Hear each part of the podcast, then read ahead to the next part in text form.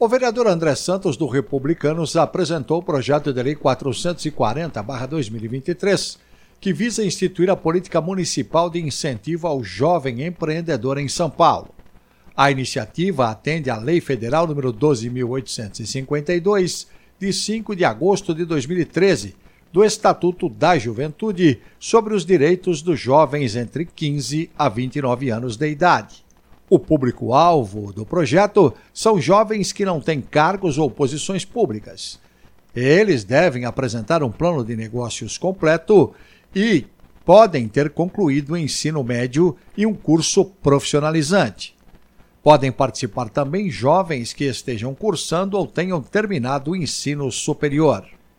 Os detalhes no texto da jornalista Andrea Godoy no portal da Câmara sãopaulo.sp.leg.br